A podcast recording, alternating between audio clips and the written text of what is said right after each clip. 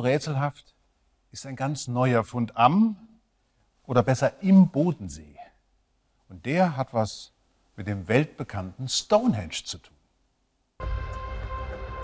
Auf der Schweizer Seite des Sees gegenüber von Friedrichshafen machten Forscher 2015 unter Wasser eine rätselhafte Entdeckung. Das Echolot eines Vermessungsschiffs hatte Anomalien auf dem Seegrund angezeigt. Die Taucher fanden Steinkreise und kegelartige Hügel von bis zu drei Metern Höhe.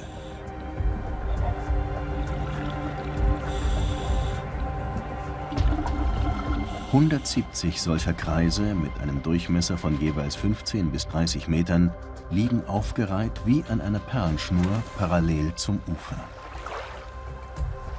Die Archäologen waren noch zögerlich, als Zeitungen schon über das Stonehenge im Bodensee schrieben. Wir sind noch skeptisch. Ich persönlich könnte mir auch vorstellen, dass es Geologie ist, dass es irgendeine Moräne ist vom Gletscher. Tatsächlich bilden sich bei Gletschervorschüben ähnliche Strukturen. Das Eis schiebt bewegliches Geröll vor sich her, bis die Gletscherzunge zum Erliegen kommt und mit ihr die Steinmassen. Für die sogenannten Hügeli, wie die Schweizer sie nennen, errechneten Geologen ein Gewicht von ca. 150.000 Tonnen. Hinweise auf menschliche Aktivitäten in der Umgebung? Fehlanzeige.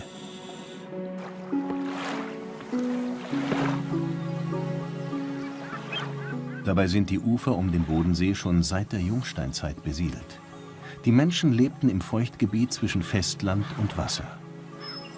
Um trotz des schwankenden Wasserspiegels trockene Fußböden zu haben, errichteten sie ihre Häuser auf bis zu fünf Meter hohen Holzpfählen.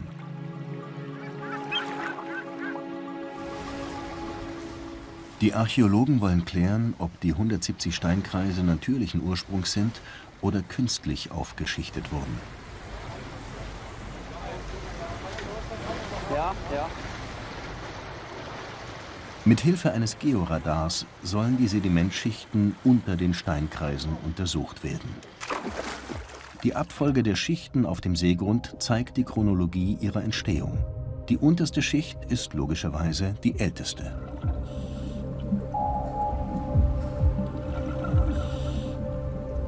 Die Aufnahmen sind eindeutig. Auf der Gletschermoräne liegt feiner Sand, der über die Jahrtausende in den See rieselte. Und auf diesem Sand erst die Hügeli.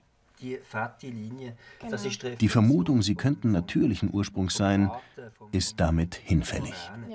Das ist für uns natürlich wichtig, weil wenn es jetzt reine Geologie gewesen wäre, hätte man sagen können, okay, Naturschauspiel interessant. Jetzt wissen wir, es ist von Mensch gemacht. Nun gilt es herauszufinden, wie alt sind diese Hügel, wie wurden sie aufgeschichtet, hat es allenfalls Funde drin, Informationen geben könnten, weshalb man die da im Bodensee errichtet hat. Mittlerweile ist die Hügelkette gut vermessen. Ihre Ausrichtung orientiert sich klar am nahegelegenen Ufersaum. Die Frage ist allerdings, wo genau verlief das Ufer in der Jungsteinzeit? Das ist eine spannende Frage. Waren die Steinkreise bei ihrer Erbauung wirklich unter Wasser oder lag der Seespiegel so tief, dass die Kreise bequem an Land gebaut werden konnten? Trotz saisonaler Schwankungen von bis zu drei Metern glauben die Geologen nicht, dass der Seespiegel so tief war, dass die Hügeli im Trockenen lagen. Denn der Bodensee hätte dann weder in Konstanz noch im Stein am Rhein abfließen können. Denn der Rhein ist dafür nicht tief genug. Schon die Pfahlbauer in der Steinzeit haben auf die natürlichen Schwankungen geachtet, die der Bodensee durchläuft. Hoch im Frühjahr nach der Schneeschmelze und niedriger für den Rest des Jahres.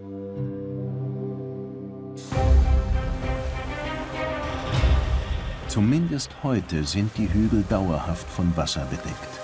Daher braucht es einen Schwimmbagger, um Bodenproben zu entnehmen.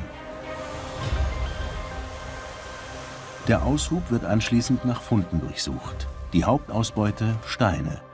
Doch die stammen überraschenderweise aus einem weiten Einzugsgebiet. Ein wichtiges Indiz. Die Menschen, die die Hügel aufschichteten, kamen offenbar von weit her.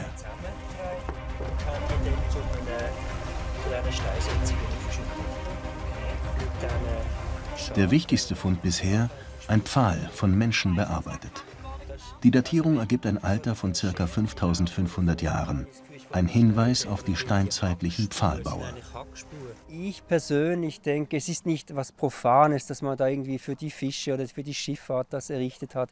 Ich könnte mir gut vorstellen, dass es einen kultischen Zusammenhang hat, vielleicht mit einem Begräbnisritual. Man könnte sich vorstellen, eine kleine künstliche Steininsel, wo man ja, eine Seebestattung durchführte. Irgendwo in die Richtung wird es gehen.